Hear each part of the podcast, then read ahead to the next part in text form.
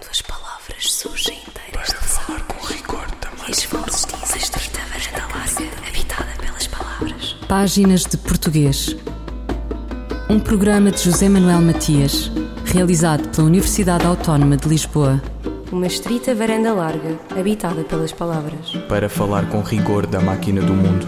Quando as palavras surgem inteiras das águas e as vozes dizem os nomes na casa da língua. Saramago em Portugal e no mundo. 100 anos de continuar presente. O caminho longe que vai da Azinhaga do Ribatejo, onde nasceu a 16 de novembro de 1922, à projeção babélica da sua obra. Um percurso desde o Rio, da sua aldeia a Lisboa, que continuava triste desde que Cesário Verde lhe percebera as cores gordurosas, os odores das vozes, a arquitetura das varinas nos quadris, os bairros operários, a condição de lupanar e de império, a escola e a biblioteca. O lugar onde um José, que foi todos os nomes, fez do retângulo demarcado na geometria da Ibéria a sua passarola e navegou na língua, no texto e na oralidade. Um vasto programa nacional e internacional assinala o centenário do autor de O Memorial do Convento. Páginas de Português conversa com o professor Carlos Reis, comissário das comemorações do centenário do nascimento de José Saramago. Foram colóquios internacionais, mais de 10, foram publicações de livros, foram eh, performances de rua, foram adaptações teatrais, adaptações ao bailado, foram exposições de vária ordem e para vário público, ou seja, uma série de atividades, muitas delas em parceria, e que eu distinguiria em três eh, momentos ou em três níveis de intervenção. Um, atividades desenvolvidas pela própria Fundação José Saramago.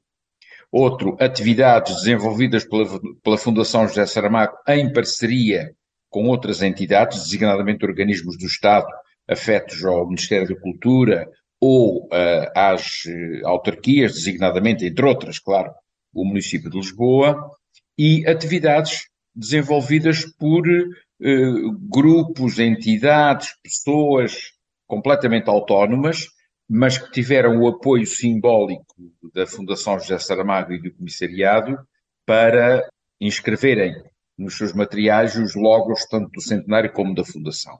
Isto quer dizer, este terceiro aspecto, eh, duas coisas. Uma, que nós estávamos certos quando pensámos e dissemos que o centenário não era uma propriedade da Fundação José Saramago e todos os contributos eram bem-vindos.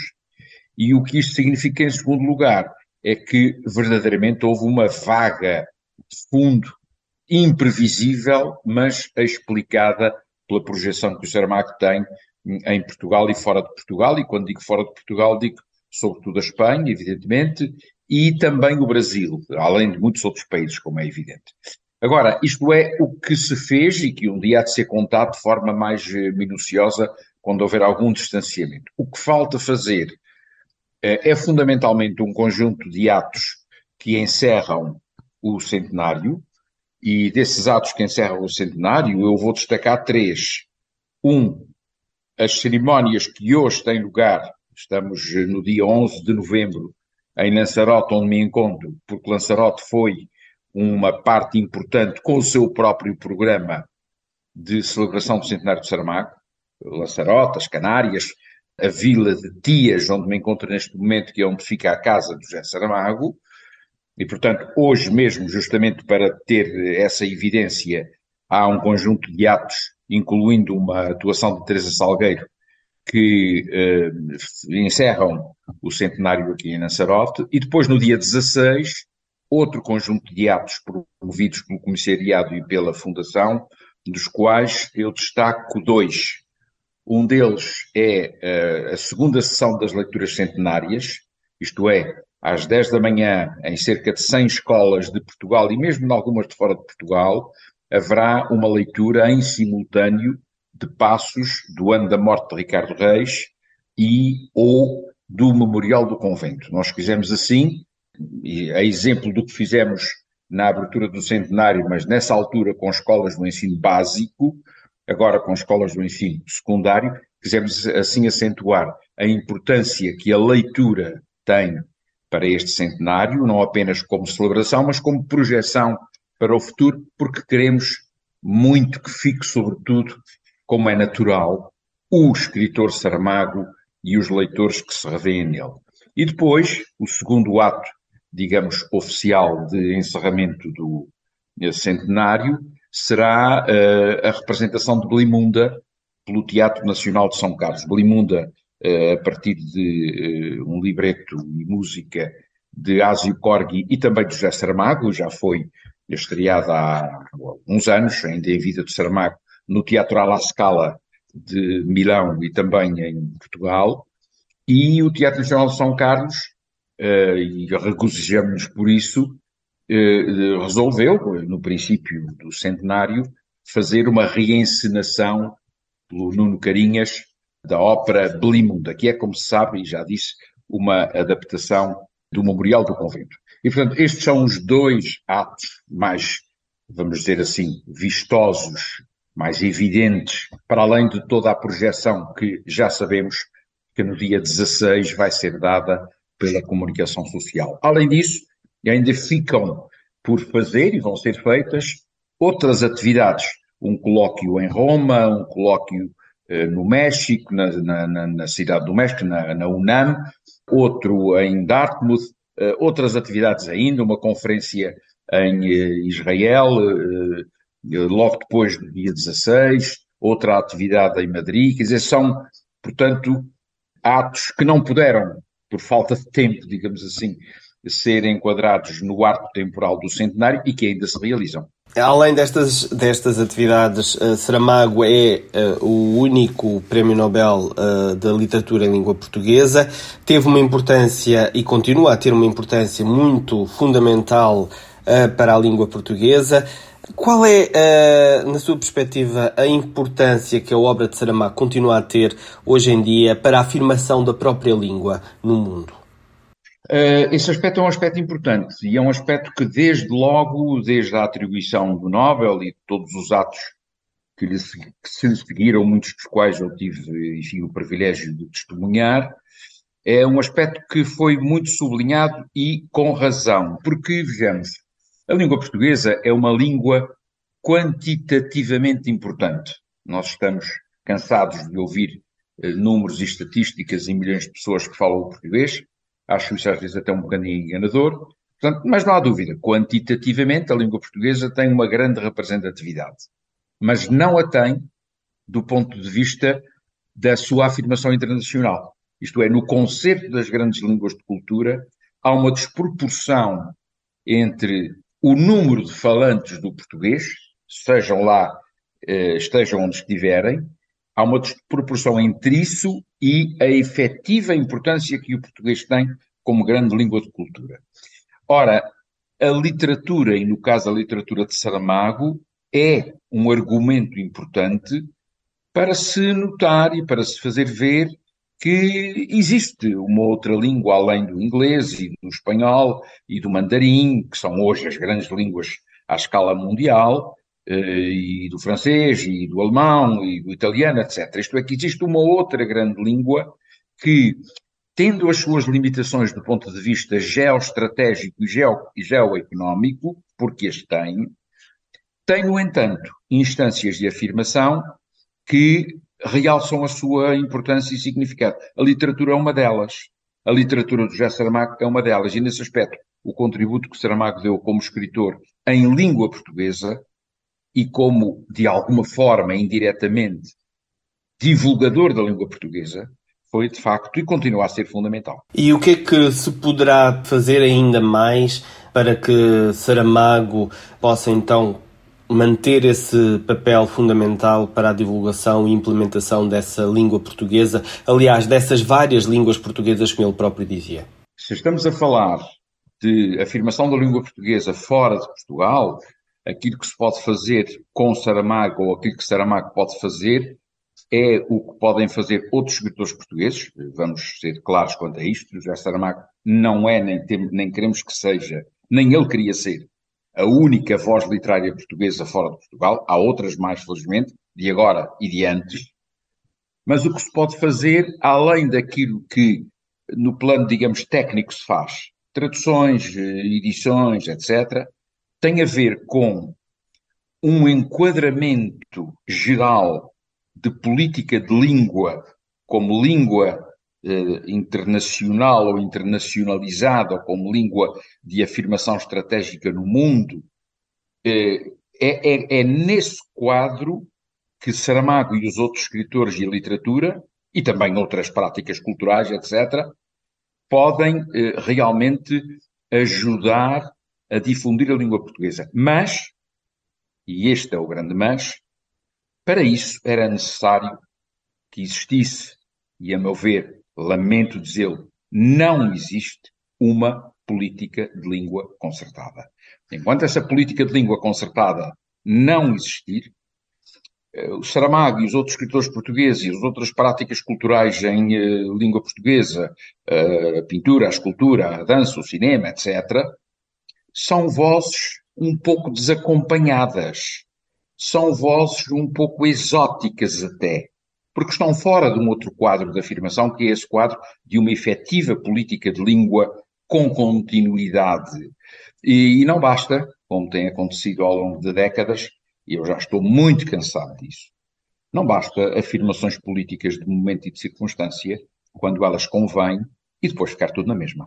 Carlos Reis, o comissário para as comemorações do centenário do nascimento de José Saramago.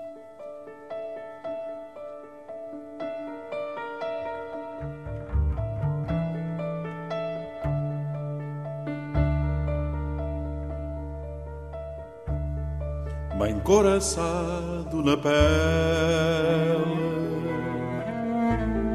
Não sou eu, mas aparência. E se me rasgo e me mostro, e se me rasgo e me mostro, nem assim sou evidência. Porque os acertos de mim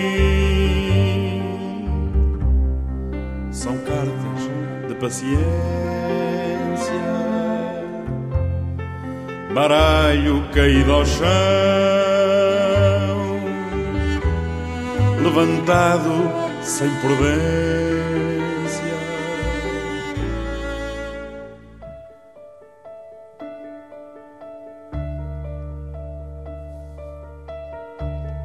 Sobre a mesa verde negra um jogo de demência. Passo, corto, pego e bato, passo, corto, pego e bato, com um parceiro de ausência. Assim jogava e perdia. Que perder é uma ciência a que a gente se habitua, sem temor nem violência. Agora que o vento arrasta as cartas e os vícios delas, ficaram-me as mãos libertas Ficaram-me as mãos libertas, é manhã, abro a janela. Ficaram-me as mãos libertas, ficaram-me as mãos libertas, é manhã, abro a janela.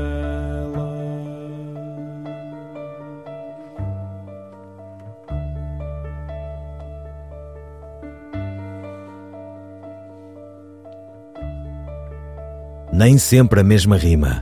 Um poema de José Saramago cantado por Manuel Freire.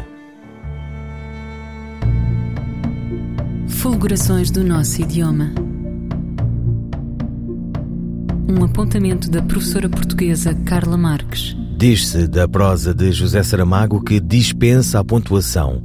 Carla Marques desmente o mito e explica qual a interpretação à luz da norma e qual a função nos textos de Saramago, a crónica de Carla Marques? Na modalidade escrita, é comum recorrermos a diversos sinais de pontuação que, no texto, vão assumindo diferentes funções que operam no plano sintático e estilístico. Saramago, em muitas das suas obras, não adota esta prática normativa, restringindo a pontuação a dois sinais, a vírgula e o ponto. Em ensaio sobre a cegueira, por exemplo, a vírgula é usada em 88% dos casos de pontuação e o ponto em 12. Todavia, até no campo da pontuação, Saramago exige que se vá mais além, porque também aqui a norma não tem lugar.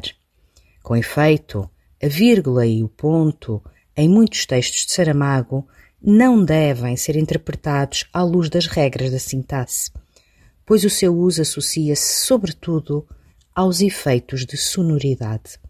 Saramago explica aos seus leitores que as vírgulas devem ser entendidas como sinais de pausa breve e os pontos como sinais de pausa longa. Estes sinais pautam o ritmo da fala e trazem a oralidade para dentro da escrita.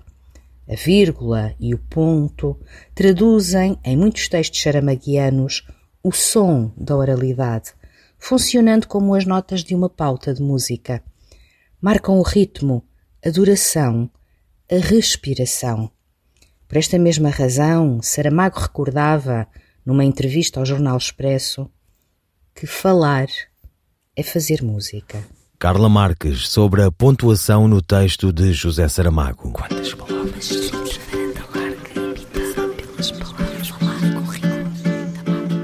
Algumas das obras de José Saramago integram os currículos do sistema de ensino, sobretudo no secundário. Maria do Carmo Oliveira, professora do agrupamento de escolas Aurélio de Souza, no Porto, discorre sobre o ensino das obras O Memorial do Convento e o Ano da Morte de Ricardo Reis. Os alunos, eh, em termos da, da leitura da obra, muitos leem o Memorial do Convento, eu atrevo-me a dizer que muito poucos eh, leem o Ano da Morte de Ricardo Reis. Ela foi obrigatória na altura. Nós agora estamos a trabalhar com aprendizagens essenciais no, no, no ensino, nos ensinos básico e secundário, mas durante muitos anos tivemos um programa e o programa previa que a obra O Ano da Morte de Ricardo Reis fosse obrigatória durante dois anos. Ou seja, os professores no, Portugal inteiro, em dois anos, que se não estou em erro foi 2017, 18, 18, 19 ou, ou 16, 17, 17, 18, foi por aí, tiveram obrigatoriamente que estudar eh, o Ano da Morte de Ricardo Reis. Uh, e depois podíamos optar entre o Memorial do Convento e o Ano da Morte de Ricardo Reis. A minha escola uh, sistematicamente dá o Memorial do Convento. E eu só trabalhei o Ano da Morte de Ricardo Reis um ano. Por casualidade, tinha duas turmas de uh, Humanidades, que são turmas que seguem Direito, Literatura, portanto, são turmas ligadas às áreas das humanidades. E uma das turmas tinha tido literatura portuguesa e tinha alunos leitores, alunos muito bons, tinha mesmo alunos muito bons. E mesmo os alunos leitores e os alunos muito bons tiveram muitas dificuldades para ler o Ano da Morte de Ricardo Reis. Uh, conseguiram chegar a meio, portanto, eu recomendei que lessem a obra só a partir do Natal, porque já tinham algum conhecimento de quem era Ricardo Reis, quem era Fernando Pessoa, a obra era mais acessível e os alunos estavam entusiasmados com a leitura e conseguiram chegar a meio. Então, os alunos preferem uh, o Memorial do Convento, é, é mais acessível. O Memorial do Convento aborda-se de uma maneira mais simples, porque, um, como tem muitas linhas temáticas, é fácil implicá-los no trabalho. Eles leem, há muitos que leem. Eu diria que, repare, quando eu digo muitos, é um muitos muito relativo. Imagina uma turma de 20 alunos, eu terei 5, 6, a ser otimista, que leram a obra. Eles, não é fácil. Eu vou explicar um, um processo que utilizo para ver se eles conseguem pegar na obra. No início, nós damos a obra, a, a, a, o estudo da literatura, no, no ensino secundário é uh, mais ou menos cronológico. Nós começamos com os trovadores do século XII e acabamos com uh, Saramago, século XX, XX, XXI. Um, e um, no início do, do 12 ano estamos a começar normalmente com o modernismo e com o Fernando Pessoa. É? Eu peço que eles tragam o Memorial do Convento para as primeiras aulas, para as primeiras semanas, e apresento-lhes o Saramago. Quem é Saramago, no fundo o que é que ele pretende com aquela obra, e leio com eles em sala de aula o capítulo 1 e o, o creio que é o capítulo 4, para eles perceberem as linhas que vão ser tratadas na obra, para perceberem o estilo do autor, aquele pendor oralizante, e abro muito o caminho. Portanto, eh, eu acabo por ter muitos alunos, como disse, é, muito é relativo, mas acabo por ter depois muitos alunos que leram a obra na altura em que eu pego nela. Depois também, normalmente, nós fazemos uma visita de estudo ao uh, Convento de Mafra e eles perante uh, aquilo que os guias dizem, o que é apresentado, o teatro que nós vemos lá também, acabam por uh, ter, ter curiosidade realmente em ver como é que as coisas são tratadas e, e ler mais facilmente a obra, é verdade. Mas, como disse também, a minha experiência com o ano da morte de Ricardo Reis foi muito reduzida, foi apenas um ano. E como é que, em relação ao Memorial do Convento, a, a, a, escrita, como referiu, o estilo de, de, José Saramago é muito, é muito peculiar, é muito próprio. Como é que esse, esse estudo da língua, por exemplo, é feito também? Olha, é feito muito penosamente. Eles, uh, os miúdos, têm muito pouca versatilidade linguística. Só para lhe dar um exemplo, o ano passado, numa das minhas turmas de humanidades, um, um rapaz de 18 ou 19 anos, barba na cara, um homem, uh, a dada altura eu pedi-lhe que lesse uma passagem qualquer. Estávamos a trabalhar uma passagem qualquer, só oh, lê lá a tua passagem. E ele começou a ler e a meio parou e disse: Olha, desculpe, professora, mas isto não se percebe nada. Isto lá é maneira de escrever.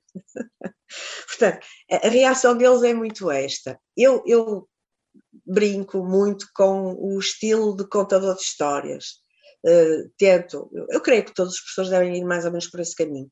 Tento que os alunos percebam que aquilo é, sim, é um romance, é uma obra de longo fôlego, é complexa, tem, tem, tem muitas coisas lá, mas é um narrador a contar uma história como a mãe deles de repente lhes conta que encontrou a vizinha a meio da escada e não, não, não, faz, não, não faz dois pontos, travessão, não faz nada disso, conta tudo numa sequência. Eles acabam por entrar no estilo, eh, eu explico-vos muito bem como é que as coisas estão, eles entram. No estilo é um impacto, depois acaba, acaba por, por avançar.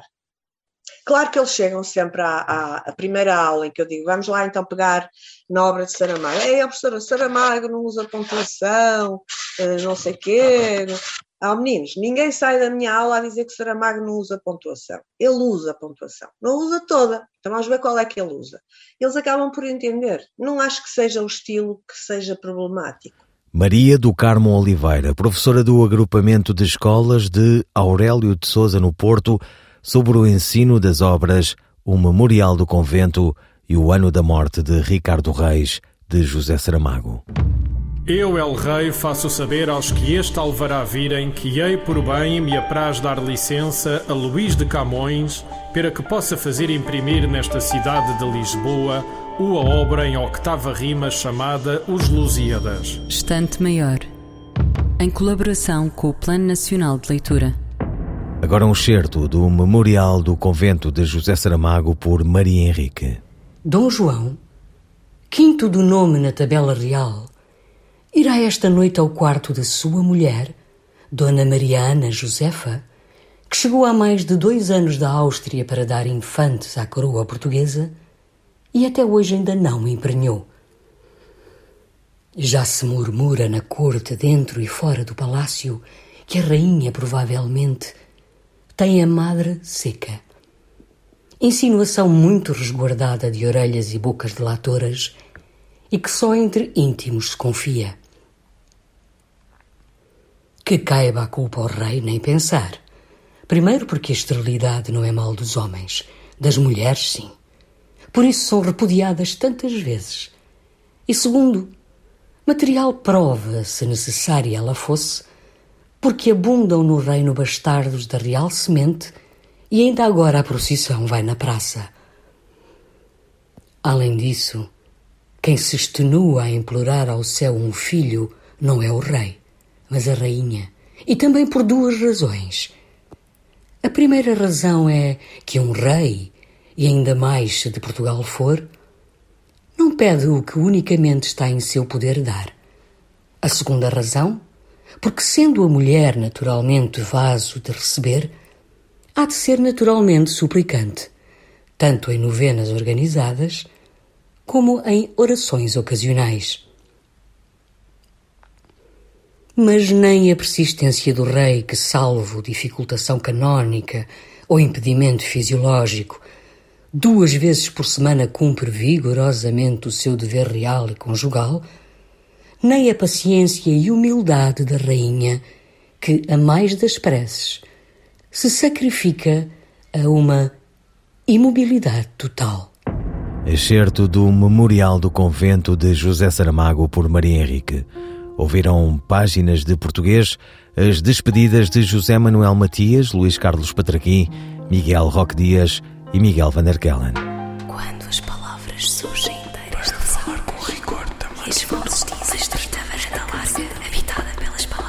Páginas de Português. Um programa de José Manuel Matias, realizado pela Universidade Autónoma de Lisboa. Uma estrita varanda larga, habitada pelas palavras. Para falar com rigor da máquina do mundo. Quando as palavras surgem inteiras das águas e as vozes dizem os nomes na casa da língua.